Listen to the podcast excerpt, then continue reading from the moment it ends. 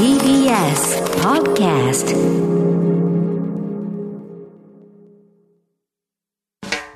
発信型ニュースプロジェクト荻上チキセッション発信型ニュースプロジェクト、荻上チキセッション。荻上チキと、南部ひろみが生放送でお送りしています。ここからは特集メインセッション。今日のテーマはこちらです。メインセッション探求モードスマホの GPS などを使い巧妙化するストーカーや付きまとい。被害の実態とさらなるストーカー規制法改正の必要性とは？警察へのストーカーや付きまといに関する相談は年間およそ2万件で推移する中、巧妙化するストーカー事件に対応するため、政府は先月26日、ストーカー規制法の改正案を閣議決定しました。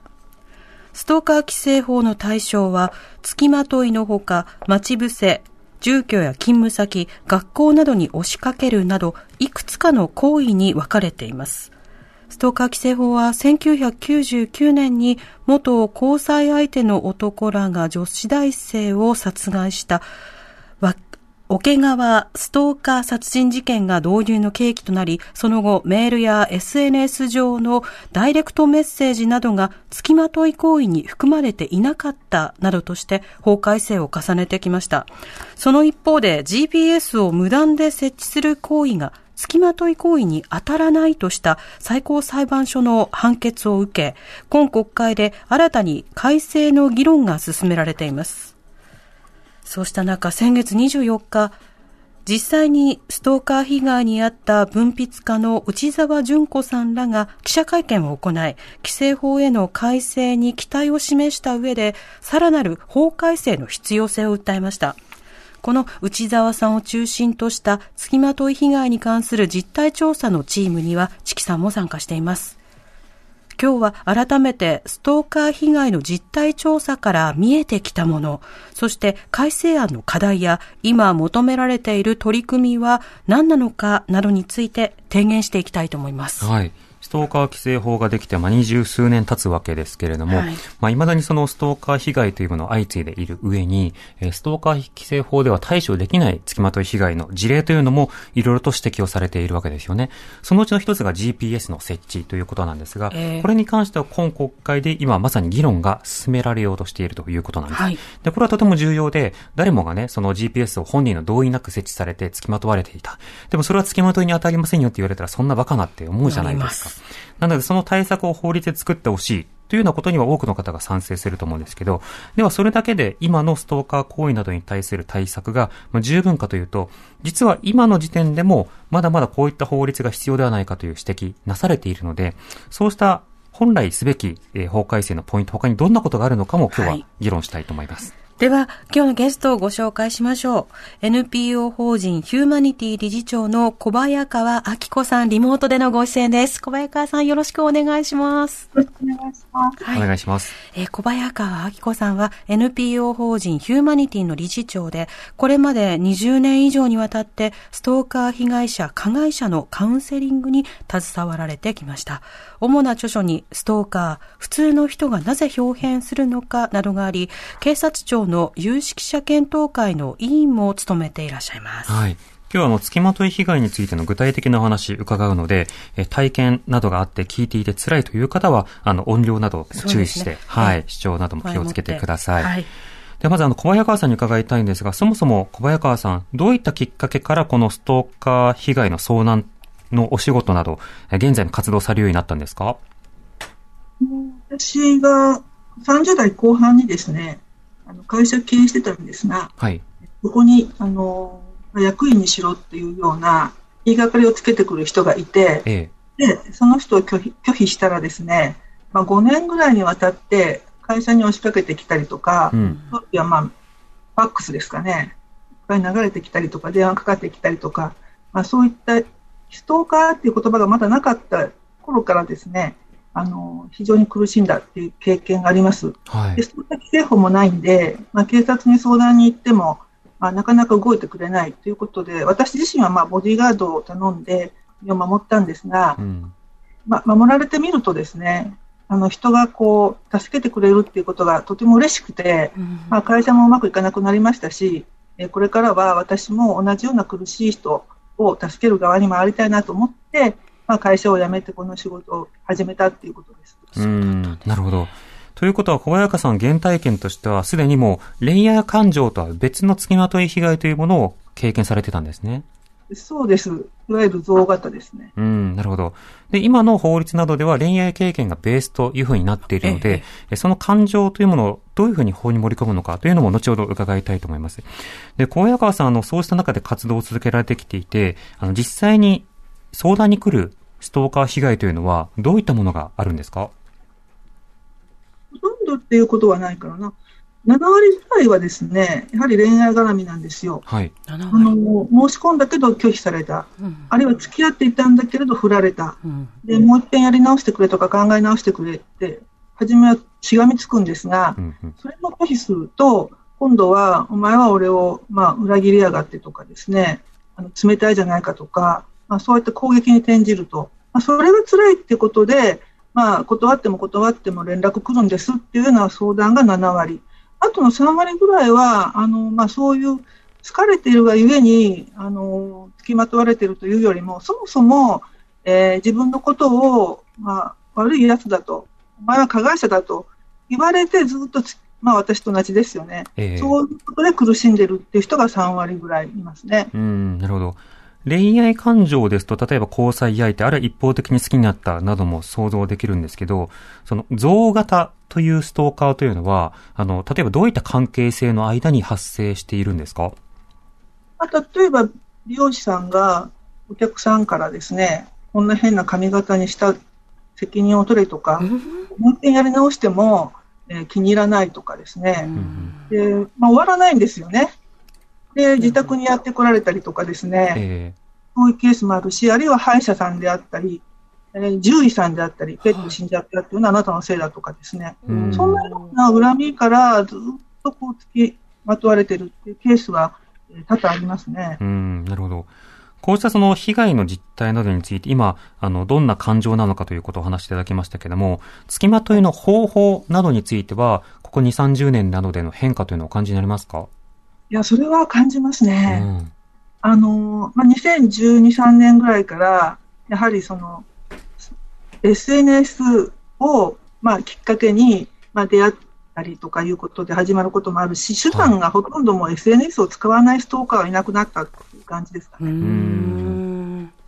その SNS を使うというのは、一つはダイレクトメッセージなどで連絡をしてきたり、はい、あるいはリプライとか書き込みとかコメントとか、ということですか、はいそうです。あの被害者が自分で開示している SNS 上のですね、ブログとかホームページとか、フェイスブックとかツイッターとか、そこにいろいろ書き込んでくると。うん、であとはその、それを自分がその拒否しても、今度は友達の SNS に行って、まあ、いろいろ言ってくると。はい、で、決まらないっていうケースは、まあ、多いですよね。あ友達のというのは、これを例えば本人に伝えてくれとか、あるいは、あいつはひどいやつだっていうふうに言って回るとかということですか？ね、両方ありますね。両方。うん、ちなみに小早川さん、あの、そうしたその被害の実情などについて、相談者から相談を受けたときには、どういうふうにして対応されるんですか？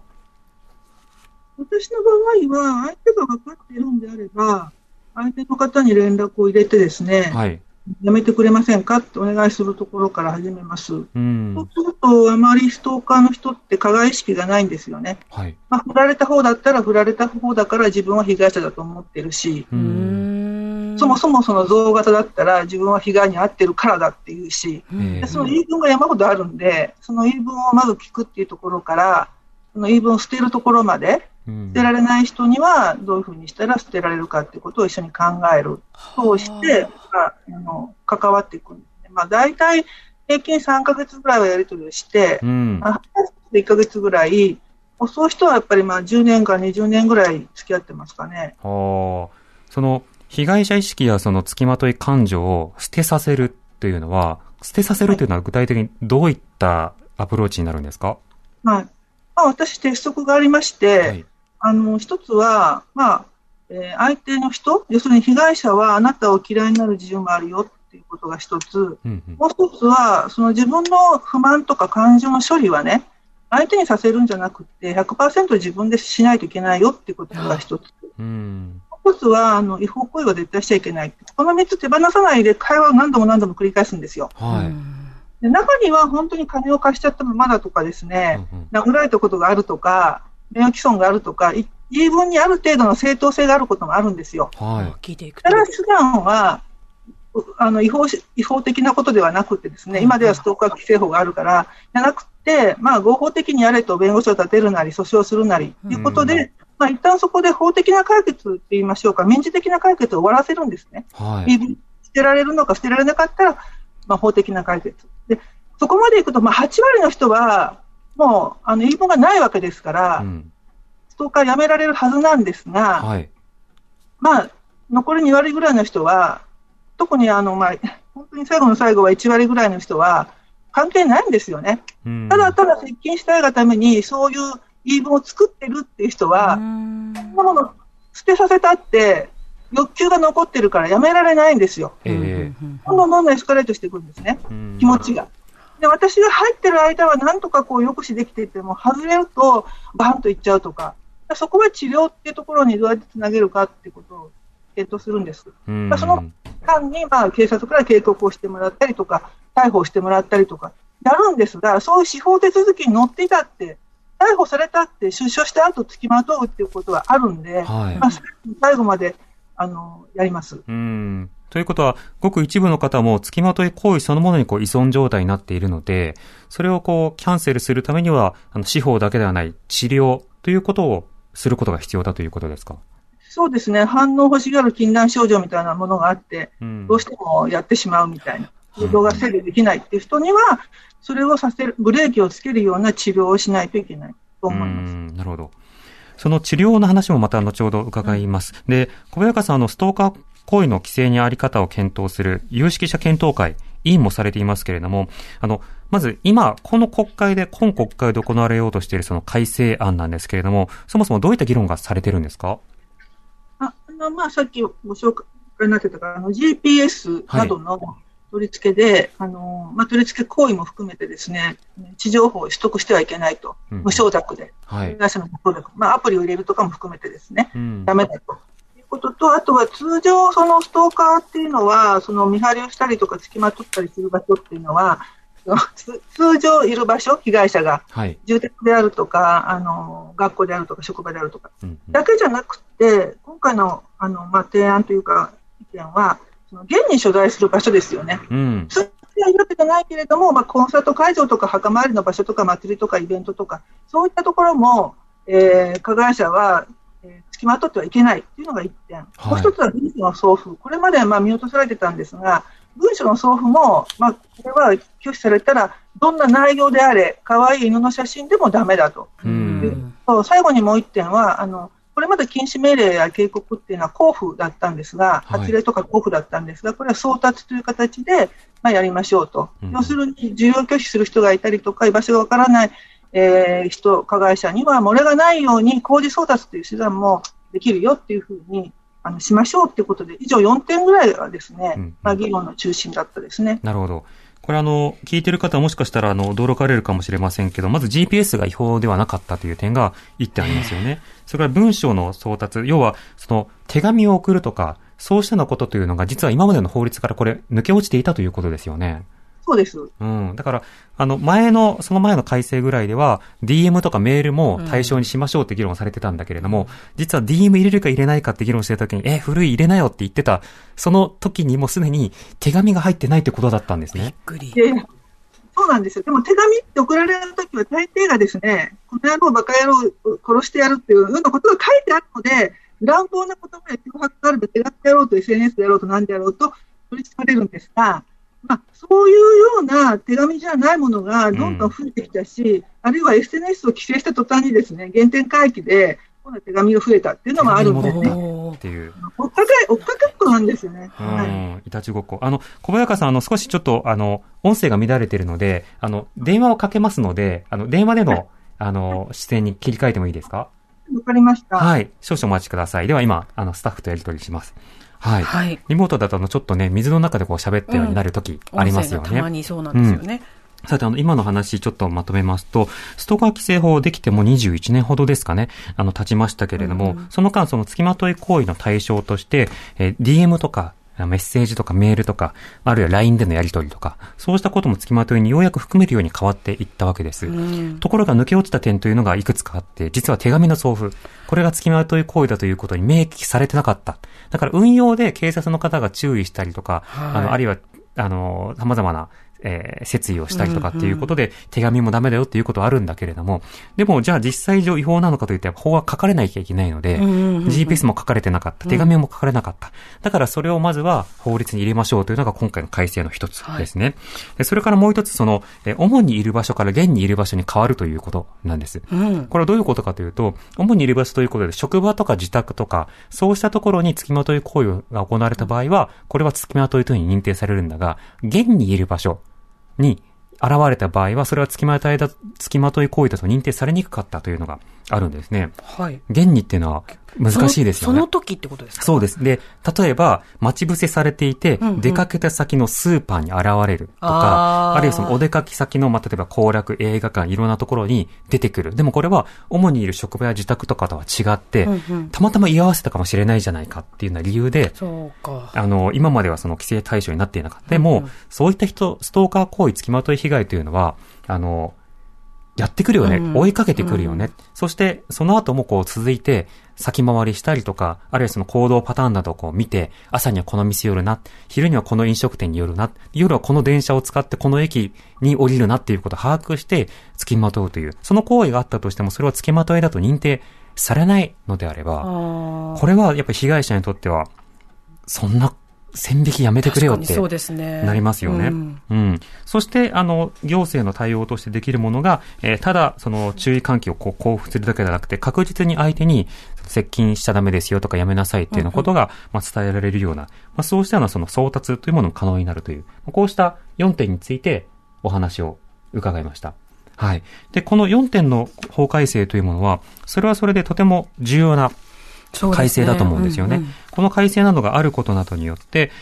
まあ、あの、様々な被害者の方々を救済する、あるいは被害者の方々の、えー、被害認定というものを進めていくことなどによって、いろんな対策が、まあ、行われやすくなるという点があるわけです。ところが、今のそのストーカー規制法の一つのポイントとして、あの、先ほど小早川さんが話されていた、恋愛感情による付きまとい行為というものが、今回の法律の規制ポイントにもともとなってるんですね。うん、となると、いわゆる憎悪型。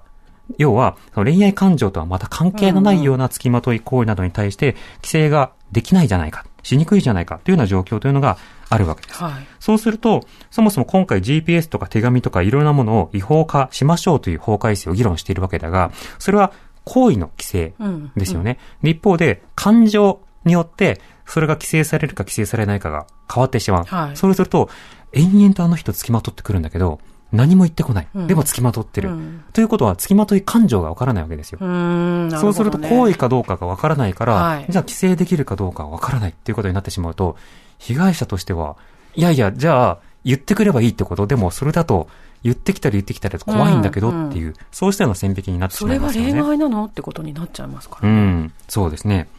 ということで、えここまでの法の話、整理してきましたが、小早川さんと電話がつながりましたので、はい、小早川さん。再びお願いいたします。電話でよろしくお願いします。はい。では、あの、法律のポイントについて、今、あの、あの、簡単に整理をしたんですけれども、今回の法改正、いくつかの論点盛り込まれたということでした。で、検討会などの政府の温度感というものは、この改正について、まず前向きなんでしょうか？あ、大変前向きでしたね。うん、あのえーでまあ、GPS はせっかく警察が取り締まったのに、はい、あの最高裁の判決で覆されちゃいましたから、えー、まあ、そういう意味ではもう、すごく頑張りたいというふうにあの感じました。うん。この GPS に関しては、小早川さん、被害相談など受けたことというのはあるんでしょうか？ああります。あ。あの車についていたとかですね、はいあのまあ、アプリに入れられたとかですね、うんうん、あるいは手紙でこう小さい小型なものが送られてきたとかですね、えー、駐車場に落ちていたとかですね、さまざまあります。あよくその例えば DV 加害者から何か衣服とかぬいぐるみとかいろんなものが送られてきて、その中に埋め込まれていたという話は、あ。の弁護士の方とかもからもよく聞くんですけれども、えー、はい、その送付された GPS が設置されたとなった場合の対処法というのはこれまでどうされてたんですか？私の場合は、まず、その、通常の場所だけじゃなくて、その、まあ、実家に行ったらいたとかですね、はい、その、スーパーにいつもなんか現れる時間がぴったりしてるとかですね、はい、そういったことからひょっとしたらついてるんじゃないのっていうことで、うん、あの見るとついてたっていう時は、相手を呼び出して、はい、取ら取らさせてましたね。おなるほど。それは相手というのは加害者を呼び出してということですか？そうです。はい。で、GPS つけてましたよね？ということで、ええ。相手の反応はいかがですか？加害者の反応は。いや、取り外してくれましたね。なんか法律違反じゃないからって言って。はあ。なるほど。そうなんですよ。何が悪いんだみたいな、そんなこと言ってましたね。言い訳しながら取り外すということですか？そう、そうです。それでまた他の付きまといをしたので、他のことで逮捕してもらいましたけど、えー、GPS だけではですね、やっぱりこれは警察に行ってもですね、あの、難しかったんですよね。ああ、それは違法ではないからということですか？そうですね。それだけでは無理なんだよっていうふうに言われました、それが例えば自宅のまあ、そのつける場所がですね、えー、自分の自宅の中、まあ、庭の駐車場の中とかですと、住居侵入とかですけど、はい、そうじゃないところでつけられたら、ですね、うん、別にその、まあ、調査会社、探偵会社もやってることですし、えー、取り締まれないんですよね、要は、これまでは。そうなのか。なるほどまたあの、今調査会社という話ありましたけど、探偵調査会社などによる、その間接的な付きまとい、要はそういった探偵などを利用したものであるとか、あるいは身辺調査などもありますけど、こういった相談というのはいかがですか？それはやっぱりありますよ。あのどうして場所が分かったのかなと、不審な時は、はい、やはり調査会社が裏で探偵会社が調べてるってことは過去にもありましたし、現にあの、まあ、探偵会社の人とも私、知り合いなんですけれども、まあ、心ある探偵会社の方なんですが、まあ、あの内部では大変だと、例えば探偵同士のグループラインがあって、はい。あのまあ、ストーカーだろうっていう人から依頼があって、でも自分の地域じゃないから被害者は誰かその被害者の地域の探偵にですね皆さんが連絡取り合って、うん、そこで被害者の動向を知るみたいなことをやってるっていうことを、まあ、耳に入れるんで、はい、それは本当にちょっと良心がないなっていうふうに問題があるなっていうふうに感じますね。ということは GPS の違法化だけではなくて、あの探偵や業者などを使った身辺調査の利用した付きまといなどもどうにかしなくてはいけないのではないかということですか？そうです、昔からそれは言われてまして、うん、まあ、2016年の法改正でも、あの確かそのあ2013年だったかな、どっちだったかな、えっと、個人情報を、まあ、逃げてるって分かっていて、はい、渡してはいけないっていうふうにはなってるんですが、罰則はつけなかったんですよね、ストーカー規制法の中で。うんうん、なので、まあ、ストーカーが依頼してるってことが、分かってない限りは、まあ、探偵会社は、まあ、だ誰でも調べてしまうという問題もあるので、そこはちょっと問題かなと思いますなるほど。あの、ちなみに GPS の被害実態について、あの、私ども調査チームの方であの調査したところ、まあ、調査対象の人の1.3%が被害に遭っていたということなので、えということは、これはあの単純に全国に当てはめることはできないんですけれども、少なくとも全国レベルで考えても、あの、まあ、一人や二人が被害に遭っていたというレアな話ではなくて、それなりに手法があの、あちこちで行われているということは分かってくる。で、なおかつ、え探偵などの身辺調査を受けたという割合は、実は GPS の被害よりも割合は大きめに出た。GPS が1.3なのに対して探偵は1.9なので、こちらの方も被害実態はまあそれなりにあるというふうに考えられますが、こういった実態について小早川さん、やっぱりそうだなと感じですか？いや、もっと多いんだろうなと思うのは、はい、自分がそういう GPS だの探偵なのに、調べられているってことに気づくってことがまず難しいですよね。そうですよね。うん、だからその数には収まらないような気がしますよ。うん、なるほど。ということは、今のその法改正のポイントなど以外にも、まだ例えば探偵とか調査とかどうするのかっていう点が一個あると。はい。それからもう一つ、あの、冒頭でもし、あの、話していただいたですね、その感情、動機なんですけれども、これ今ストーカー規制法の付きまといでは、恋愛感情またはその他の行為の感情に基づくものというものが前提になってますよね。はい。はい、となると、そうではない感情による付きまといというのはどうなるんですか？いや迷惑防止条例でやりなさいとか言われますけど、はい、なかなか迷惑防止条例で告訴するって言ってもですね、マスクも軽いですし、えー、まあ、警察もなかなかそういうものを、いや、告訴状受理しましょうとか、被害届受けましょうっていう、あまりならないんですよね。えー、で何よりも、まあ被害者望んでるのは、もうスピーディーにやめてもらいたいわけですよ。そうです。なので、うん、まあ、警告が出たり、禁止命令が出たりするストーカー規制法の中に入れていただいて、まあ、まあ、ご近所の中で非常に自分をいじめて付きまとう人に対しては、直ちに警告を出してもらいたいと、うん、そういうような、まあ、あのことで、まあ、動機縛りはやめてもらいたいって、まあ、ずっと前から私は思ってます。なるほど。ということは、その動機が恋愛感情以外の付きまといでも捜査の対象にしてほしい。これ、あの、迷惑防止条例で対処できるじゃないかというふうな話があって、はい、実際にその条例の中には、あの、恋愛感情以外の付きまといも含まれていたりするんですが、はい、これ条例ですと、まず、あの、接近禁止命令出ませんよね。えー、それの、なんでしょう、こう、悪影響やデメリットなど感じるところあるんでしょうか？それはそうですよ。あの、すぐに警告出してもらえるとかですね。はい一回警告出して、あるいは禁止命令が出て、それをまた破ったら今度は逮捕だよっていう強い抑止っていうのがですねやっぱり効くんですよね。えー、あのそれを、まあ、司法手続きに乗る前に行政処分でやってくれるっていうのがストーカー規制法のありがたいところででして、はい、あのとにかく早いうちに目をつむっていうのが、やっぱりハラスメントには大事なハラスメント対策では肝心なところなんですね。だから被害がエスカレートしてから処罰を求めますという国葬の手続きを踏んで処罰しましょうではですね、間に合わないというか、えー、あの現状に合わないんですよね。例えばその恋人の昔の恋人からいじめられてるとかいうことをなかなか迷惑防止条例で告訴してもですね、はい、現実には逮捕に至らないです。なのであの手を打てないまま放置されるっていうのがほとんどなんですよね。なるほど。まあ脅迫罪とかありますけど、えー、ここまでひどい言葉が並んでないければですね、まあ、精神的被害をずっと我慢しなくちゃいけないというようなことで、まあ、どうしてそこで区別をするのだろうと。なんかその加害者が持ってる感情次第で、ストーカーになったり、ストーカー行為がなくなったりっていうのは、ちょっと被害を受ける者にとって同じ精神的痛みなので、苦しみなので、平等に扱ってもらいたいと思うんですよね。なんで、例えば朝晩、あの、出勤帰るとき、例えば電車の前でず駅の前でずっと待ってるみたいな被害を受けている方が、でも相手が元恋人ならストーカー規制法。でも、例えば相手が元お客だったらストーカー規制法ではない。で、迷惑防止条例でもそこまで対処できないってなると、はい、いやでも同じ被害なんですけどってなりますよね。そうですね。うん、なるほど。ということは今のそのストーカー規制法一つの論点として残っているもの二つ目としてはその動機縛り要は恋愛感情に基づいたもの以外の付きまとい行為が今法の処理の対象になっていないのでそのあたりを議論してほしいということになるわけですね。そうですね。うん、なるほど。こうしたその論点残っているようなところが多々あるんですけれども、今日はリスナーの方からね、あの、たくさんメールをいただいています。そううん、そうしたメールも含めてですね、お知らせなと議論していきたいと思います。はい。はい、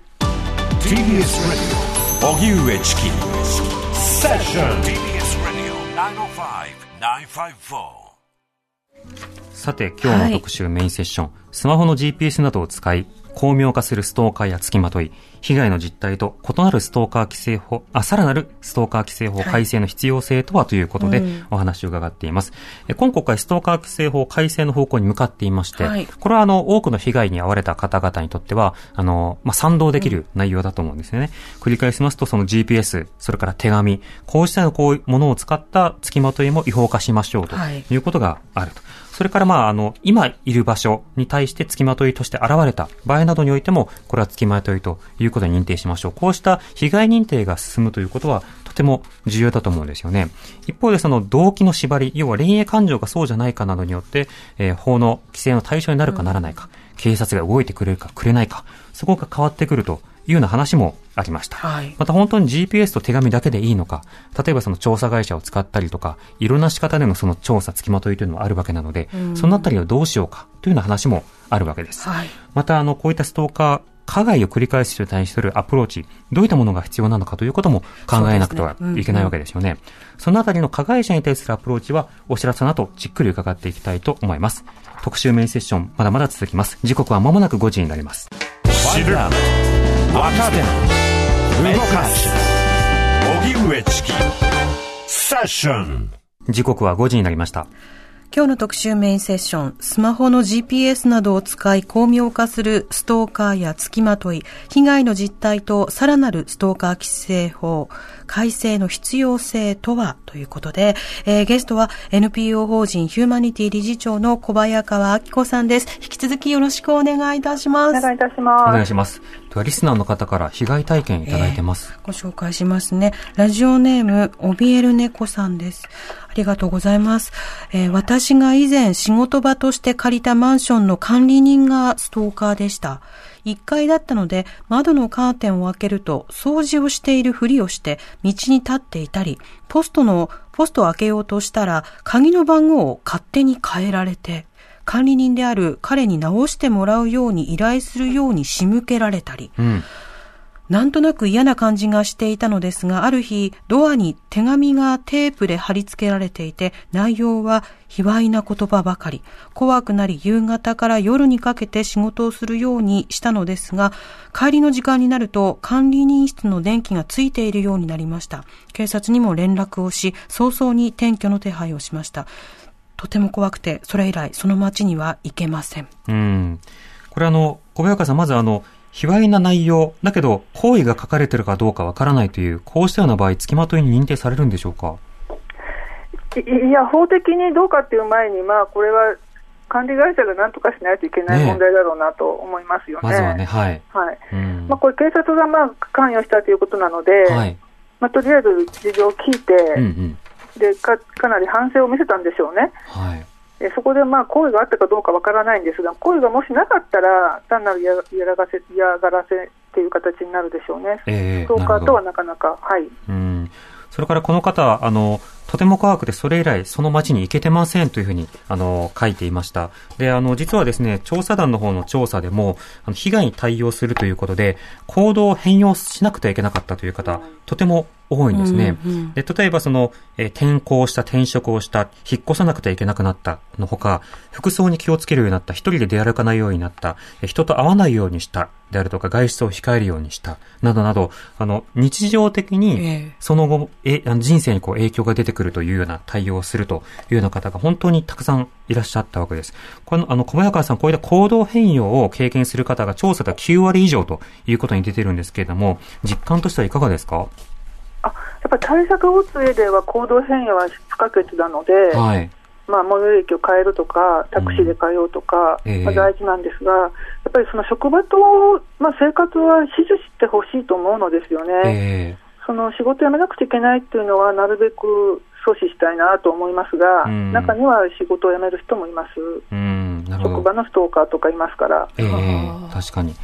またそのコード変容にはその男女差というものがあって、その引っ越し、服装を気をつける、一人で出歩かないようにする、外出する時間帯を変えるなどなどは、女性の方が男性よりも高いという傾向が出てきた。で、男性の方が多いものとしては、その SNS でブロックをするなど、あるいはその会社を休むなどの対応で、まあ、男女差も見られる。ただ男女差はある一方で、多くの人、男性、女性に関わらず、ストーカー被害に遭った時に行動を変えざるを得ないという状況があるんですね。小早川さん、例えばこういったその行動変容にかかったお金というものは、被害者にとって大変だと思うんですけど、いかがですか？あ大変です、だからその警告を出してもらったら、それだけでは不安だし、はい、ということで、かかった費用を請求すると弁護士に入っていただいて、えー、でまあ、戻ってこなくてもですね代わりに、まあ、もう二度としませんという制約であるとか、うん、えー、示談の中に、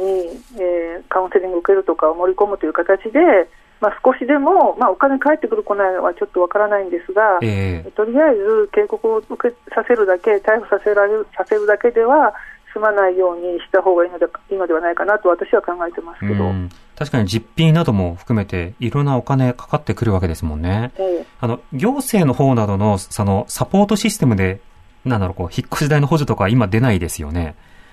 でそこまでは出ないですが、ただ、うん、えーとまあ、公団に優先的に入れるとかですね、えー、そういった自治体が福祉というところで、えー、手厚くしてくれてるところもあるので、うん、まあ、相談してみたらいいと思うんですよね、うん、とあの市営住宅に被害者は入れるというところもあると思います。なるほど。そうしたその支援体制、まあ、現金以外にもいろいろあるのではないかという話もあった。ということは、法律改正ではなくて、被害者サポートの拡充というのも一つの論点になるなと思います。で、今回あの、ストーカー被害に遭われた方々へのアンケートの中で希望する取り組みどんなものがあるかということを、あの、調査では聞いているんですけれども、一番多いのは警察の相談体制の強化であるとか、あるいはその付きまといが迷惑行為であるということの広報活動などなど、いろいろあるんですが、一方で、加害者の治療プログラムに、えー、つなげることなどが、まあ、13%ほどであるとか、まあ、そうしたその取り組み、あるいは、えー、加害者が加害者自身でこう相談できると。加害をやめられないんですというふうに相談できるような体制も作ってくださいというふうな、そのまあ、要求というのも同じく1割程度はあったということなんですね。で、小早川さん、その加害者に対する治療というのは、実際効果というのはあるんでしょうか？あ、あのー、あります。えー、うん、治療まで受けなくても、警告やカウンセリングで、まあ、言い分を、まあ、抑えていくということができる加害者は8割ぐらいいるんですね。はい、えー、ただ、さっき言ったように、はい、それをしてもなお欲求が強いという人は、これはもうやっぱり自分の意思ではやめられないので、まあ、治療を受けず方が治るんですよね。えー、で私はあの、まあ、入院治療を進めてて、はい、3か月の、まあ、入院で、えー、治療を受けた人が20名以上いるんですが、はい、えー、治療を完遂した人は、そしてその後もちゃんと自宅で維持といいましょうか、えー、ケアをした人はですね、えー、再犯してません。ので、まあ、それ殺意が消えたりとかですね、あの重篤な犯罪を犯した人でもですね、えー、あのもう被害者に対しての感情は揺れなくなってますので、これはまあ本当に治療があるので、えー、そこになるべくつなげるようにしてほしいと思うんですよね。こうしたその、まあ、様々な依存行動などに、あの、行為依存ですよね。あの、物質に対して依存する薬物やお酒などと違って、万引きをやめられないとか、付きまといがやめられないというその行為、あの、何かをするということへの、その依存感情も、今はその治療の議論が進んでいるわけです。一方で、小早川さん、あの、今の法律では治療というのはこれ義務化されてませんよね。まあ、もともと日本はその治療命令が出ないので、はい、国家規制法にも、あの、そその治療しないといけないとはもちろんなっていないわけですね。まあ、オーストラリア、イギリスなどは、まあ、そもそも警告裁判所が出しますし、はい、裁判所命令で治療も出ますが、えー、日本は特別遵守事項で法官殺所が出すあのさっきおっしゃってたその薬物だとかアルコールだだのの乱用者に対してはですね、えー、あのその専門的処遇プログラムを受けなさいということを命じることができますが、はい、ストーカー行為についてはそれは該当されないということで、まあ、一種何もその司法手続きに乗った後もですね、法務省に出た後とかですね、仮釈放で、あるいは執行猶予中とか、何もケアがないんですよ。えー、なので、そこはなんとか最低でもした方がいいんじゃないのっていうふうには思います。だからその再犯を繰り返さないための、例えば治療の義務化、例えばその懲役とはまた別に、例えば懲役なしで治療、あるいは懲役込みで治療、いろんな組み合わせはあると思うので、そのあたりを議論するということも一つのポイントだと思います。で、リスナーの方からこういったメールもいただきました。はい。えー、匿名希望の方からです。メールありがとうございます。内澤淳子さんの著書、ストーカーとの700日戦争を読みました。内澤さんは被害を止めるために加害者治療をとおっしゃっていましたが、私もそう思います。私はストーカー加害をしていました。私の場合は精神の病気で見捨てられ不安が強く、加害行動に至っていました。しかしその傾向を精神科医、臨床心理士、社会福祉士、精神保健福祉士、保健師とストーカー行為に対する振り返りをして加害行動をやめています。私がストーカー加害をやめるには多くのプロの支援者が必要でした。それとともに加害を止めるために依存先を増やしていきました。地域生活支援センターには2カ所、就労就労関係の施設は2カ所行ったり、職業訓練も受けました。仲間が増えたり、自分一人の時間を持てるようになると、加害行動は減っていきました。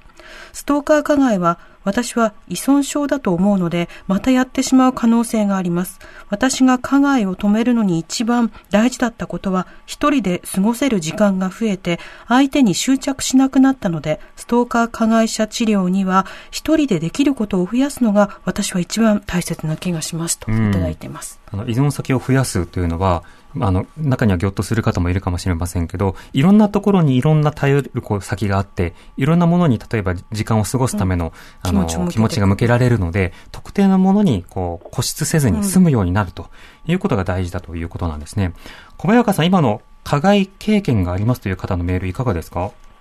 まあ、本当にご苦労されてね、大変だったと思いますね、えー、周りの周囲のあの協力があってよかったと思うのですが、えー、まあ、おそらくその孤独というストレスに弱いというか、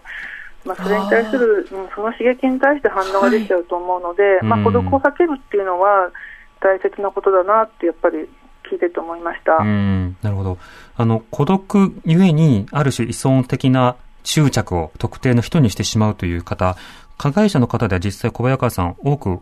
会われたんですか？えー、まあ、そうですね。あの、ストーカーする人っていうのは、すごく反応性が早いんですよ、強いんですよ。はい、刺激に対して反応が早いんですね、はい、だから回転が早いんですよ。う。ん。で見逃さストーキングするってそもそもその反応性が鈍いとできないんですよね、相手がどこにいるとか、ああいうああいう目つきをしたとか、あの言葉が気になるっていうのは、いちいちこうピンポンみたいに反応するわけですよね、相手の動きに。そうなんです、敏感、過敏なんですよ。で、この脳がブルブルこう過敏の状態でこう駆動力っていうんですが、ブーンって回ってるのをこうゆっくりゆっくりさせていく必要があって、でストレスが講じるとブンブン回るんですね、でこれ、何もストーキングだけじゃなくて、ストレス加わると、その欲動が、生きるための欲動がブンブン回り出すので、えー、薬物とか、まあ、性犯罪とかって、似たようなことがこう出てくるわけですね、欲動の泉がふ、その欲動の根っこのところを、その反応性の高さはどうして自分が身につけちゃったのかなっていうのを見るのがセラピーなんですね。はい、そうすると、やはりちっちゃい時に自分が非常に危険な状態にあった、要するに、まあ、なんでしょう、いつも孤独だったとか、あるいは虐待とか過保護とか、まあ、そういういじめとかあったときに、いつも身を守らないといけないので、ファイティングポーズを取るんですよね、子供時代から。そうすると、何か球が飛んできたのをパッとこう避けられるわけじゃないですか。でそうなると、価格性というか過敏症になって、お付き合いをしても相手の目が気になるとか、はい、あるいは自分が一人ぼっちだと、世間のえー、皆さんが幸せに見えて自分は苦しいとか、まあ、どうやって孤独に弱くなっていく、ストレスに弱くなっていくということがあるので、えー、まあ、根っこのところをセラピーで、あの自分がどうしてこんなに孤独に弱いのかな、あるいはすぐ反応しちゃうのかな、まあ、お仕事がすごくできる方も多いんですよね、だから。はい。えー、ストーカーする人って、のんびりしてるわけじゃないんで、だからいい面もあって、そこに自分の特性を生かしていく、でも人間関係においては、こうエンジンを切るように、アクセルをこう離すように、ゆっくりとしてこう落ち着きを自分の中に取り戻していくのには、私は治療の以前にセラピーっていうものもあるので、まあ、治療でも治せるんですが、はい、えー、っと臨床心理士さんとお付き合いなさっているんだったら、ちょっと心理療法などもですねカウンセリングだけじゃなくて、まあ、思考に働きかけるようなカウンセリングだけじゃなくて、イメージを使って自分のインナーチャイルドと話をしてみるとかですね、えー、ちょっと深いセラピーをしてみると、ぐっとそのエンジンが切れていくというか、弱まっていくってこともあります。訓練をしていくなぜこういった例えば人々のあの動きに対して特定の反応してしまうのか、その反応を求めてしまう自分の心はどういう仕組みなのかということを、ま掘り下げていく。そうしたことも含めて、その加害者の方々へのその治療的アプローチが重要。あの、この加害経験のある方は、本当に多くの方に支えられて加害をやめられましたというメールもいただきましたけども、うん、その、政府の温度感としては加害者治療の義務化というものに対してはどうですか？あの、なかなか及び腰なんですか？まあ、政府というか警察庁は意欲的です。うん。2016年からストーカー加害者に対して医療につなげる取り組みを始めてますので、はい、むしろ医療医療者側の方がですね、まあ、厚労省の方がですね、あまり見向きもしてないような気がするんですよね。はあ、なるほど。熱心じゃないというか、えー、えー、例えば保健センターでストーカーの方いらっしゃいとはやってませんよね。うんそう、ね、そういったさっきおっしゃってた加害者が相談できる機関というのは何も警察じゃなくて、